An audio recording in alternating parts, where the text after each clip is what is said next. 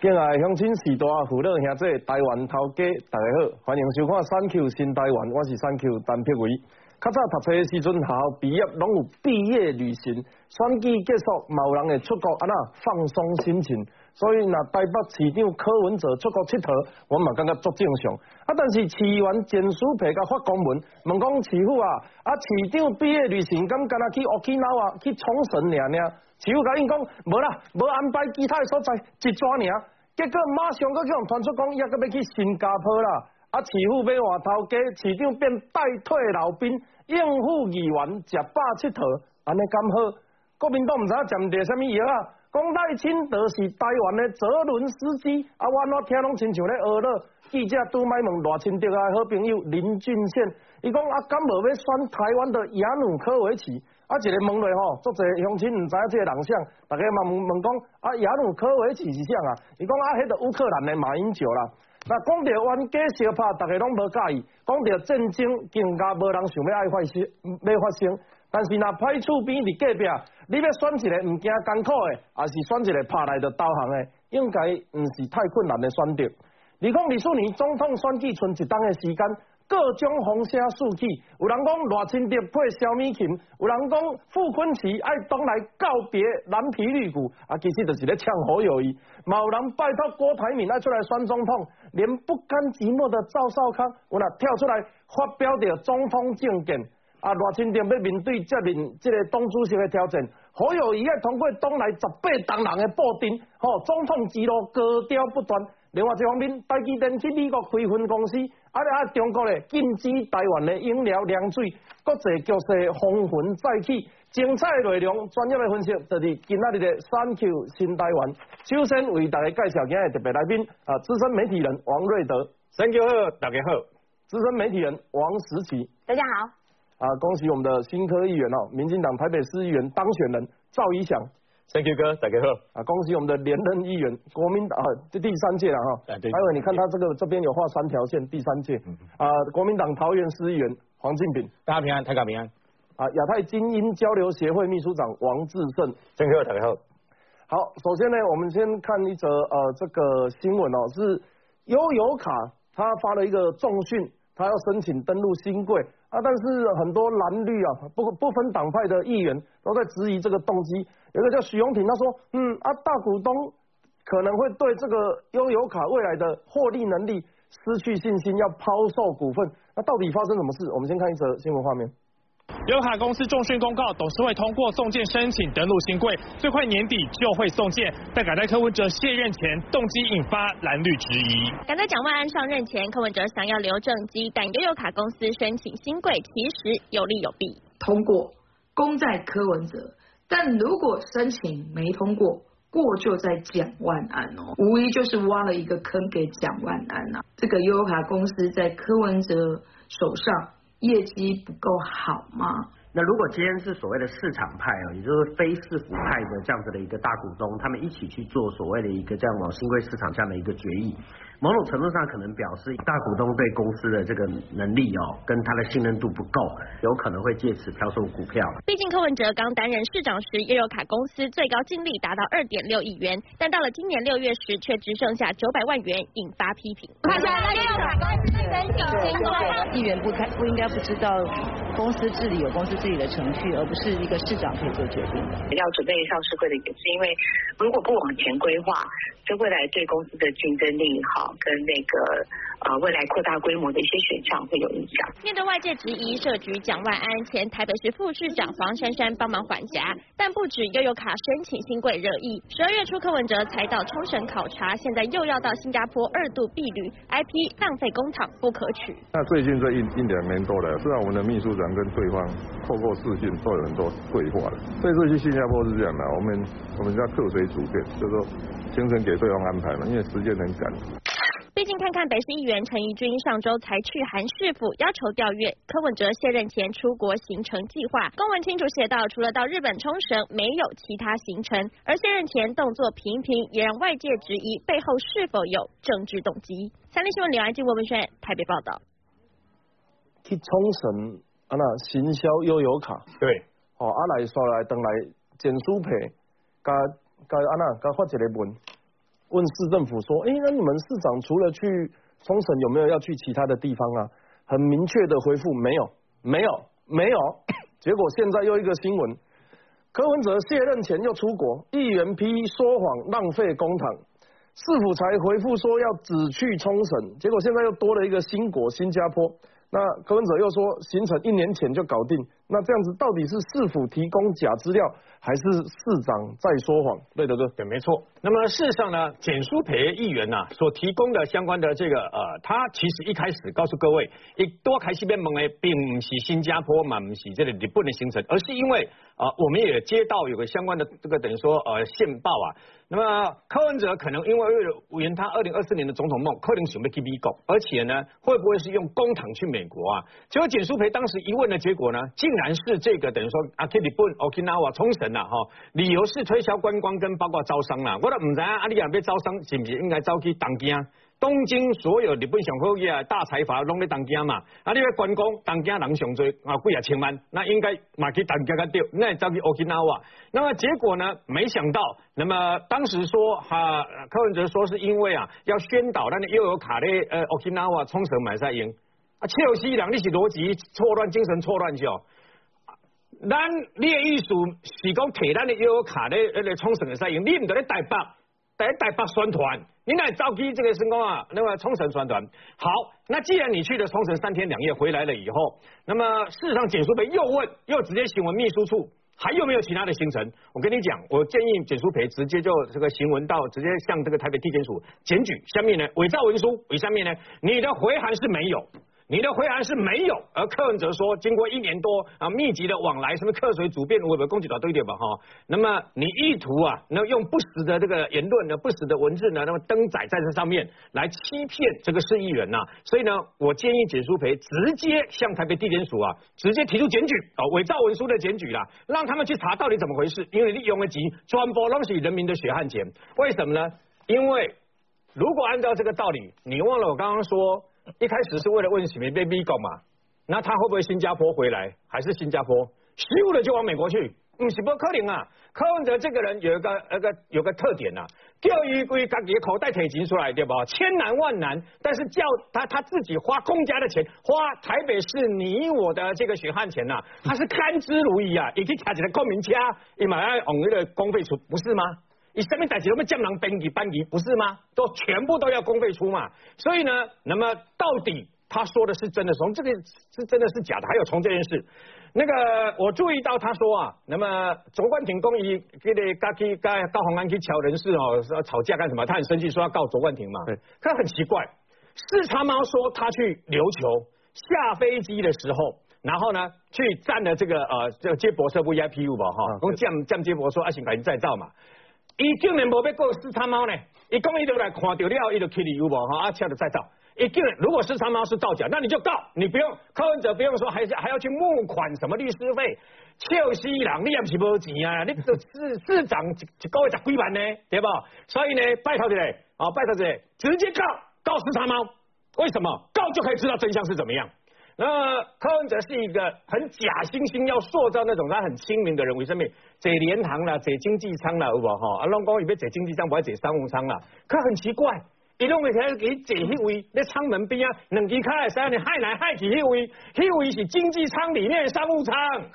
啊奇怪，啊十二点拢讲十二个对不吼？拢讲你可能坐说这位，咱若要坐迄位要另外另外纳钱呢？你知无？给八百块。系啊，你也给你也给你另外纳钱呢？啊，为什么你柯文哲拢说坐迄位？因为怎样？真简单，你跟他柯文哲嘛，表面上讲坐经济舱啊，永远啊无你嘛鸟人鸟了伊工作的原则好不好？鸟基层坐好不好？你去坐后壁，安尼好不好？柯文哲永远就是这种人啊，没见人的班级，然后呢花了说要省钱，所以呢。台北市这六十五岁以上的这红星时大对吧？哈，那个区区一千块，同样进到这个剁掉，结果嘞，结果伊家己开了九亿去办一个毫无任何功用的城市博览会嘛，要做伊的成绩单嘛，因为这款人嘛，因老母啦，刚刚唔到咧骂讲啊，恁家名嘴都咧电视骂，不是不是不是，啊，柯妈妈，阮无咧骂，阮只是甲恁后生做的代志一件一件讲出来安尼尔，所以今麦要仔仔细看。新加坡回来，距离他十二月二十五号，如果哈，从不归刚会不会借这个机会又胡几个又到美国去，然后又花人民的血汗钱跟公帑啊？柯文哲这关人啊，在卸任之前，一所讲的，他的所有的代志对吧？哈，千万拢未使相信。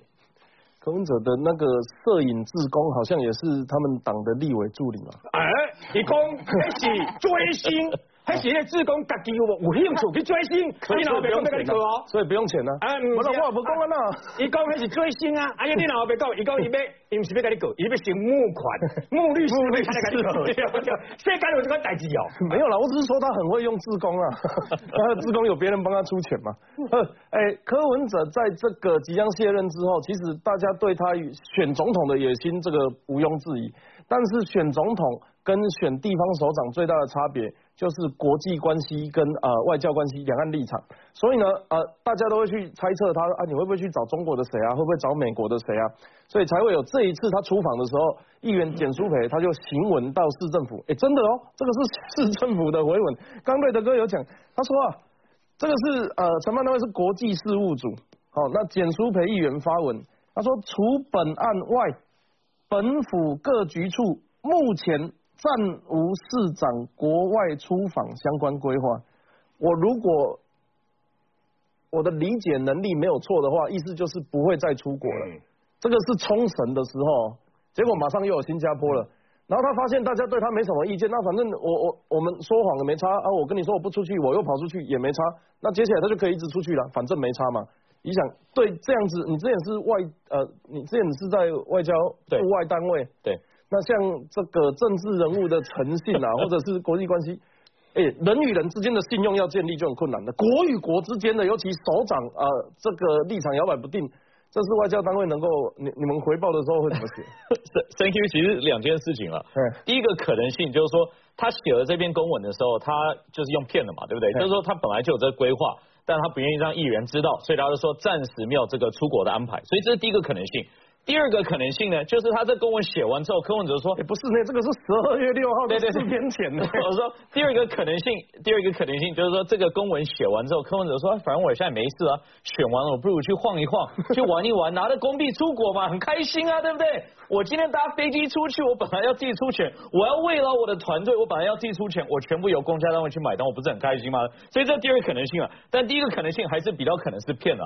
但我说实在的，其实我过去，因为可是他干嘛骗？所以所以我要讲，因为他根本不知道为什么他要出国，他想不到一个合理的、正当的方式去跟人民说为什么他要出国嘛。我举个例子哈，我过去跟外交跟了这么久的一段时间，每一次柯文哲出国都有同样四个字，叫客随主便。他二零一七年去马来西亚的时候，人家问他说：“哎，你会不会见到吉隆坡市长？”他说：“我也不知道，客随主便嘛。”但去美国的时候，人家说：“你去美国谈什么？你是要跟美国官员见面？你有何意义在？”他说：“哎呀，一样嘛，客随主便。”人家之前双城论坛每一年的时候问说：“哎，你见的陈奇是谁？你要讨论到什么？”他说：“客随主便。”所以简单说，你今天就是一个首都市长，你根本不知道为什么要出国，你根本不知道你要做什么事情，你根本不知道不知道你要见谁哈。但是我要讲说，这个还不是最大的问题。其实说在你茫茫的出国，不知道要见谁，不知道干嘛，这只是问题的一环。你出国丢我们台北市市民的一个脸，丢我们台湾人的脸，这才是更严重的问题。大家不要忘记，当时柯文哲他刚刚当上台北市长，拒绝那个英国的运输部长来，哎，运输部长很大很大哦，对不对？是管理这个两国之间的航班啊，这个海运啊等等，全部都管的。叫他来，然后柯送给柯文哲一个古董钟。啊，空者说是破铜烂铁丢掉，对不对？啊，我再跟大家加码爆料一个故事，在过去从来没有讲过。之前在柯文哲要参选台北市长第一任的时候，我那时候是民进党国际事务部的副主任，我带着一群。这个所谓的外交官的这个驻台外交官的官选团，也就是所有包括美国、日本、欧洲、加拿大、澳洲、新加坡等等的外交官，而且都是很高层哦，都政治组长以上层级的，参与这样子的一个官选团去拜访，就是各地的一个呃市长的一个候选人。那其中我们就选去拜访柯文哲嘛，对不对？所以带他进总去拜访他。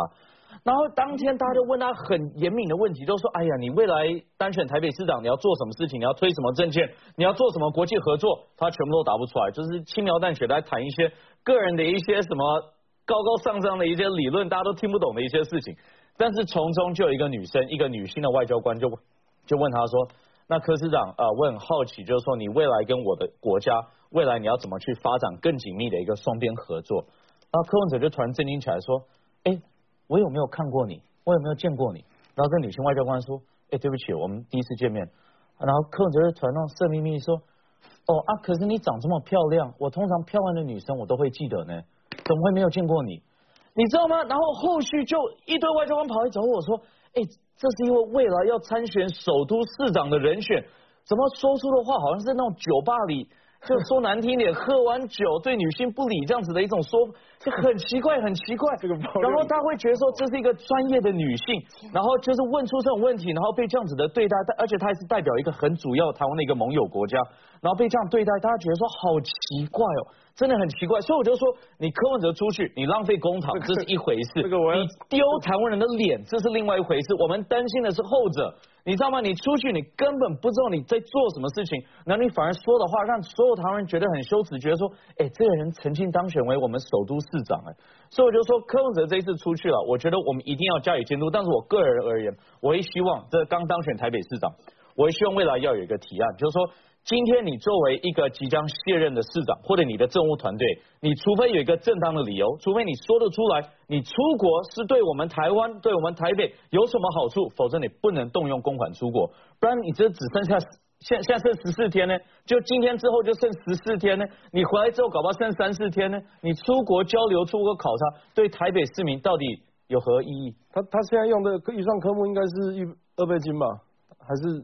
他本来就有市长可以出国，随时动得起来。我我我简单说了，他这一次出国，他一定会拼凑一个预算出来。但是这一次出国，他不可能就一个人去嘛，对不对？你还是一个团队去，对，一个团队去，是不是几十万在起跳的？对，一定是几十万在起跳的嘛，对不对？那你这笔钱用在的意义到底是什么？这个是他一向答不出来的。刚刚那个轻薄外交官的故事是第一次，对，第一次第一次曝光事实啊，我在场啊。这个我要借用韩国语讲过的一句话，没有水准。来，其实啊。不管是对中国也好，对美国也好，对世界的任何一个国家都好，台湾的地位以及台湾的产业以及台湾的呃整个历史文化发展啊，甚至是商业行为等等，都是在国际之间举足轻重。而且在后来呃美国、日本所发展的印太战略里面，台湾也是具战略位置的一个非常重要的国家。所以每一次的总统选举啊，某种程度我们就是在观察总统候选人。本身有没有办法带领台湾去交到更多的朋友？嗯啊，包含国际地位提升啊，呃，国防安全的增加等等。那柯文哲在这一点可能过去比较，你要说弱势吗？或者是比较没有不敢碰？不知道是没有碰还是不敢碰啊。总之，我们对他的理解，这这方面的理解就比较少。那通常你问他台独，他也是去美国的时候募款拿着台独的旗子啊，然后回来的时候说呃什么国是中华民国，家是台湾。不过没有关系，就看他。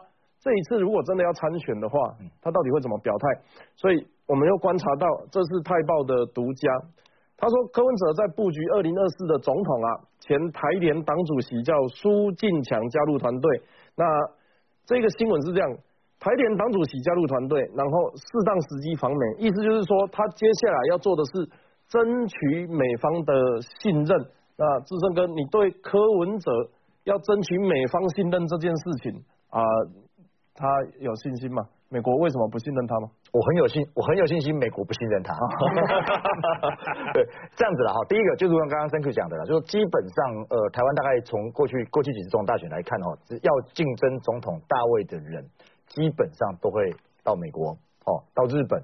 那有些呃更努力更努力一点，想要两面讨好的，还会想办法到中国。哦，好，那柯文哲过去八年市长，我们讲他的市政考察，以台北市长名义交给 B 狗，这个你不能，好像也没有什么样的机会跟经验嘛。哦，我们对对他的印象就停留到双城论坛，哦，到上海去，哦，这个好像就洋洋洒洒、轰轰烈烈，还有一日双城，还有第二个我都东吴哈，所以这个不能我再来谈。所以今天柯文哲到美国，美国人一定问他第一件事情啊，第一个嘛，你的两岸定位到底是什么？啊，哥来，你跟中国关系到底是啥嘛？啊，这柯文哲你怎么讲？这个东西，柯文哲会讲说外交你很漂亮，我有没有见过你？哦，然后结果那个压压力很大哈，对，然后他渗出来，对，终于想讲的，这都是终于，这可以可以看出来了，他没有什么，他没有什么外交格局嘛，他，这个能理解嘛？啊，以前大家不会那么针对他要去质疑这东西，一打不起定嘛，他可以，他或许了哈，我们可以讲一个场景说，被问的时候说，哎，我台北市长哦，然后用侯友谊的说法叫做好好做事哈，那就就结束了。问题是你今天已经不是台北市长了，你再来要竞选这个呃二零二四的总统，而且你民众党本身党也没有两岸的政策，你也没有一个有关于台湾主权如何捍卫这个呃坚持的这样子的态度。东我觉得党这个党没有中心思想嘛。这个党的中心思想就是拥护柯文哲，二零二四选总统，你相信吗？哦，所以就只有这样而已了嘛。所以当他以一个这样的身份，一个总统候选人问到这个问题的时候，我觉得他回答不出来，或者是他回答的模棱两可，那就是什么？就是这个考试这个口试不过关嘛。这几类，你问几类啦？你问马西嘛？你问嘛？可能他也要去，他可能也会同同样面临同样的问题嘛。那你如果都答不出来怎么办？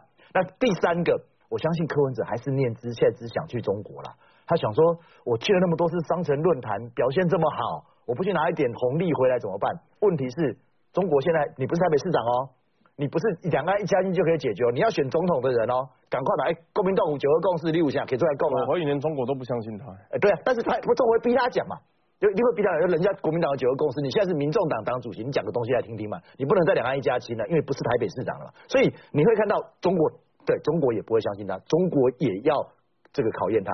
每日更是用放大镜在检视你现在这个可能要参选二零四。我们上次聊那个江泽民离开的那个报纸头条里面就没有没有他没有他哎，阿德米卡的侯友谊没有柯文哲。对，所以就金北市长没有台北没有台北市长。没有即将卸任的台北市长没有哦，所以这一系列排开来，我觉得柯文哲未来走出去国际哦会处处碰壁啊，哎这也难怪我们能理解，因为以后要碰碰壁，不然趁不如趁现在还是台北市长出去毕业旅行他送起来啊，不你这个以后民众党当主席，人家就不是给他这个脸色看的。所以哦，难怪我想到，因为我们那个时候就在想说，柯文哲去，哎，柯文哲去新加坡有没有具体说他要去干嘛？智能城市啊，哦，智能城市交流啊，他所以他的经费预算可能会用教育局跟跟那个十四天之后要回来变智能城市，还有双语教学哦，教蒋万安双语教学。对，所以其实我们那个时候就去看柯文哲到底要去新加坡干嘛，两个关键字放在一起。他八年前说我八年内要让台北超越新加坡，所以他是要去那边呛新加坡人，然后我超越你哦，不是吧？那后来又在想哦，韩国瑜当选的时候也去新加坡卖菜，对，可是后来发现他接触的其实都是中国人，他当时签的 M O U 也都没有发生。广告之后继续讨论。选总统这大概是这二三十年来哦，当然人民讲的选举，还是讲哦啊你我感觉你这个有领袖魅力，啊叫伊选总统。还是讲伫音乐表演内底时阵，迄主唱唱甲大家做爽的，叫伊选总统。哦，这个选总统这三个字吼，应该是这二三十年选举内底，咱大家最爱听的，这个呃，这个讲法，这个这个这个，咱关心咱的国家啊，咱开始有民主，咱会当台湾人选总统。那二零二四年的其实总统选举。距离现在也不过一年，大概多一两个月而已。所以呢，各个阵营到底要派什么人哦，啊，会拄着什么困难？那民调也好，还是党内的竞争也好，甚至是啊民众的这个这个五望拢好，啊慢慢啊哦做者无共款的讨论。那目前为止呢，蓝营呃呃的侯友谊民调一直都是居高不下，但是侯友谊有侯友谊的困难，因为除了呵呵这代际，能不能跃上国家领导的这个？这个领导者的选地位之外，他还要面对党内十八同仁的这个布阵挑战。那我那一天讲十八同仁的时候，人家说啊，那是哪十八个同仁？我说不是具体十八个人啊，哈，意思就是党内有很多人不希望他出来。那另外一方面，绿营的赖清德副总统，他现在接即将接任呃呃这个陈其迈之后，陈其迈现在是代理党主席啊，他他要。勇于承担这个党主席的责任，但他在当党主席的过程，你要知道做一个职务，他就会有那个职务产生的优势跟劣势。嗯，所以他在担任党主席之后，他也会面临非常多的挑战。那柯文哲刚刚才连任党主席，刚刚才连任哦，得票率好像四十几趴，民众党员的的投票选主席。但是柯文哲在两岸论述，在呃坦白讲，就是其他人对他的信任度来讲啊，可能会相对比较偏弱。而且他在事实上对其他国家的论述，至目前为止我们还没有听到呃比较比较适格的发言，所以三个人各有各的难题，也各有各的优缺点啊。今天我们请实习姐来帮忙分析，你怎么看？刚刚讲到柯文哲哦，你想讲到那个例子，我我我听着真的是下巴快要掉下来，就说 没有水准，怎么会有一个作为首都市长的人，他的言辞这么的粗鄙无礼啊。就是说，你你你你其实可以跟人家好好的交流，可是你竟然挑起了性别这样子的议题，然后来吃人家豆腐，展现你觉得自己这种男性沙文主义的幽默啊！我调侃你两句，吃你一下豆腐，我觉得丢脸，就真的是是丢脸，而且显示这个人的粗俗无礼。好，那其实要选总统，因为他民众党有一张门票，所以他自己也要选。好啦，那可是选总统这件事情，除了你的人格上面的培养，这个你个人的修养、修为之外，你的政治历练这些也会是你的被评分的项目。最重要、最重要的，其实就是你的路线、价值和信仰。那如果是柯文哲的话，他的路线、价值和信仰早就已经被抛弃了嘛，因为他可以一下像跳蚤一样，一下跳这边，一下跳那边嘛。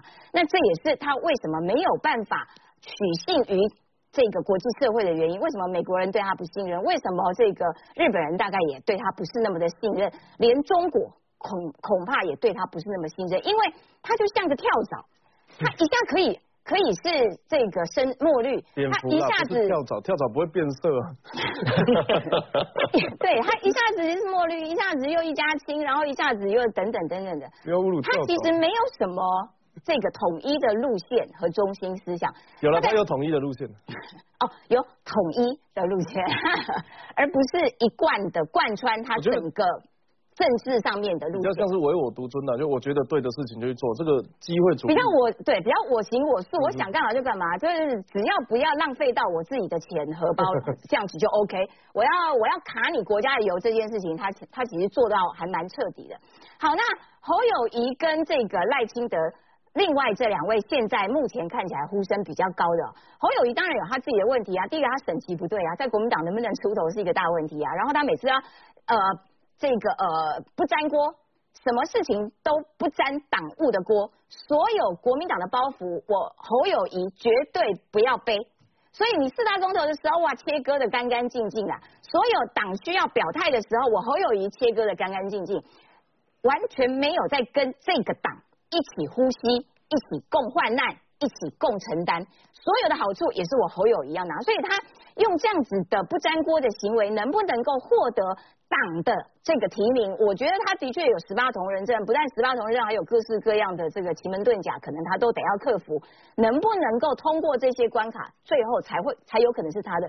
再加上如果说要按照一个政治上面的历练哈，我觉得侯友谊其实还欠缺了一点点呢，就是他他从头到尾就担任过新北市吧，新北市的副市长跟新北市长，但是他有没有更多元一点的，譬如说中央级事务的历练？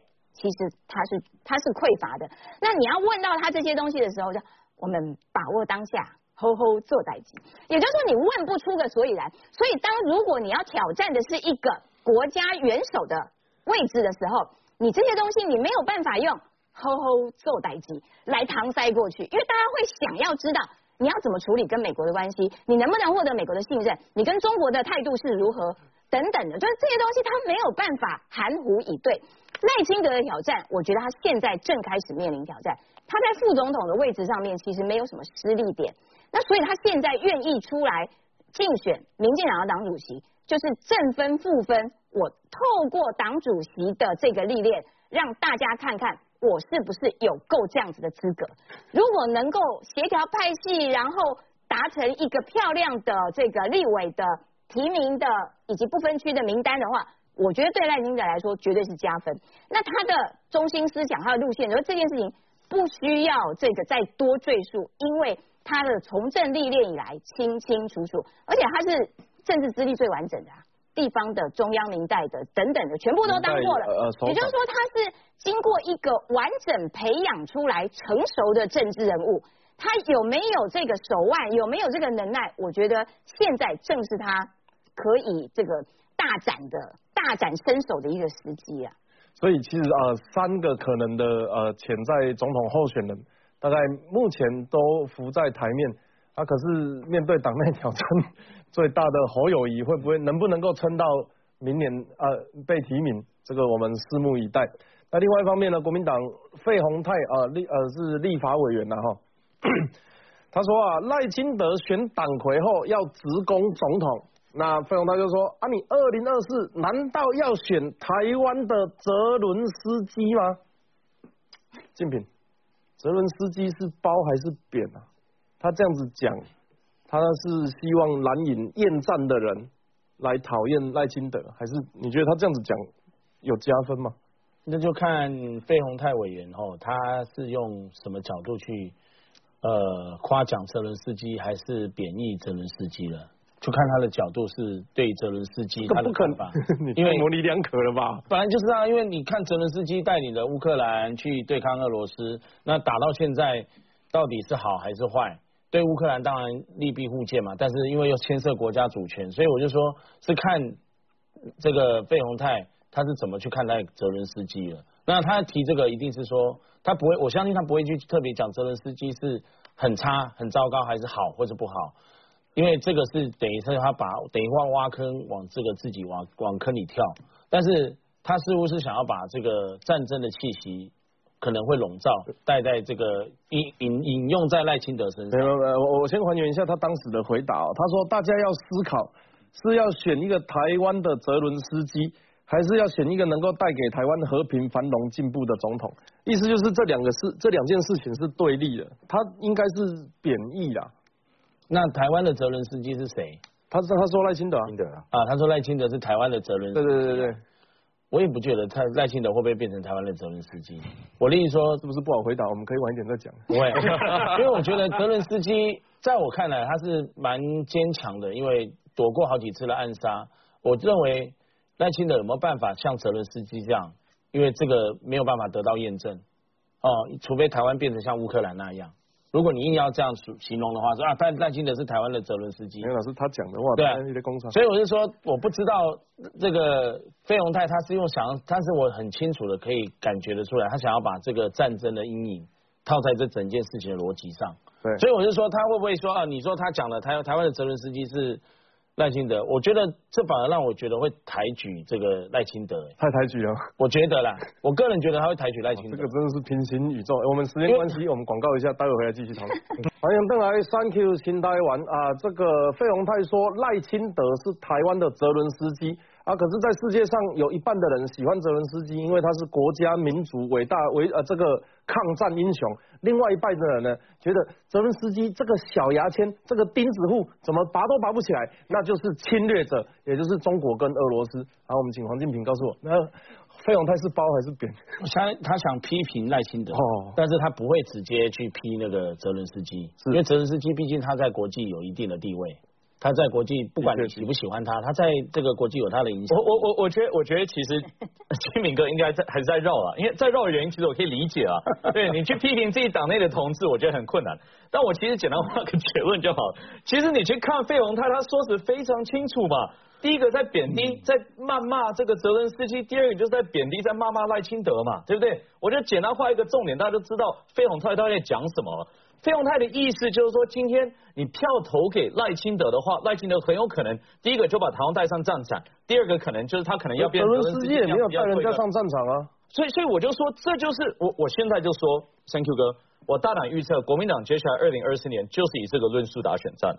他这一次已经发现到二零二二年这一次的地方选举，他已经发现几件事情。第一件事情说，你不用政策，不用任何论述，你只要有谩骂，只要有抹黑，你就可以赢得选战。那他们这一次成功了嘛，对不对？你看蒋万他提了什么政策出来，大家都说不出来，除了这个所谓的深蹲，还有这个所谓的预约公车制，他没有任何政策嘛。但是你每天去抹黑陈世忠，说他疫情指挥官处理的不好等等，你就可以获得当选了。所以国民党已经学到这一套，未来会继续做。第二点，他发现到马英九这个论述，就是所谓的票投民进党青年上战场，他认为很管用，因为他认为会制造这个恐慌感，让很多传统会支持民进党的年轻人这一次不愿意投民进党。那票投国民党会怎样？所以二零二四年他们一定会这样去处理这个论述。对，票票投国民党，台湾会没战场。所以所以台湾也变战场，台湾没战场了。台湾没战台湾变新疆了，台湾没战场。我我讲的非常非常清楚，这状况大家就知道。这个是国民党的一个政治论述。我们过去处理国安议题、处理外交议题，都知道全世界的认知跟这个国民党的认知是完全相反的。为什么呢？全世界的认知，包括美国的国防部、美国的国务院，包括日本、包括其他盟友，都知道如果我们台湾能展现自我国防的决心，中国才有可能不打过来。也就是说，所有的国家都知道中国是不可信的。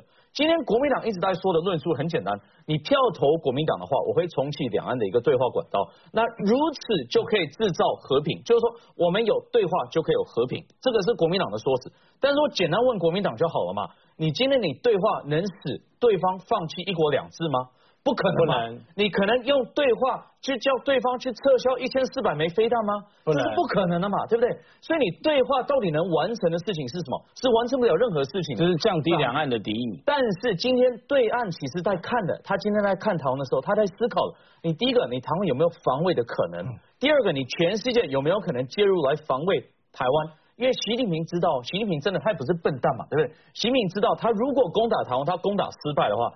这不只是中国共产党的一个滑铁，可他自己还要被宰起来，对不对？自己被宰。其实你想防卫的本能，台湾一直在做啊，就是台湾的军队的自主，台湾的军队的国防的建军，这个一直在做。其实这并并没有说两岸的这个两岸的敌意升高的话，台湾的我怎么会不是事实？这不是事实。从陈水扁到马英九到蔡英文，怎么会两岸国没有国防呢？马英九两不是你去看，你去看陈水扁到马英九到这个蔡英文，哪一笔建军有取消的？那你就是说美国人只卖只卖蔡英文嘛，对不对？笔建军取消？对哪一个建军取消？马英九当时要跟美国去采购四艘这个所谓的 Perry，好了好了，他他有军舰，等等等，听我讲，因为他跟我跟我讲过，我就觉得好笑。然后马英九后来他整个军事的 GDP 从二零零八年掉二零一六年掉到我们史上最低的状况，所以这就是我跟你讲，马英九在当总统时候，国防也没有减少过了，拜托，你这什么论述啊？对吧？那你就干脆说三大军购到了马英九就取消了，好不好？这怎么可能呢？这个节目还是有主持人。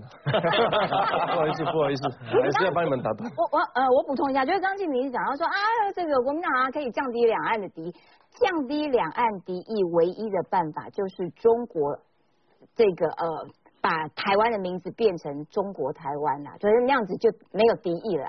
那现在问题就在于说。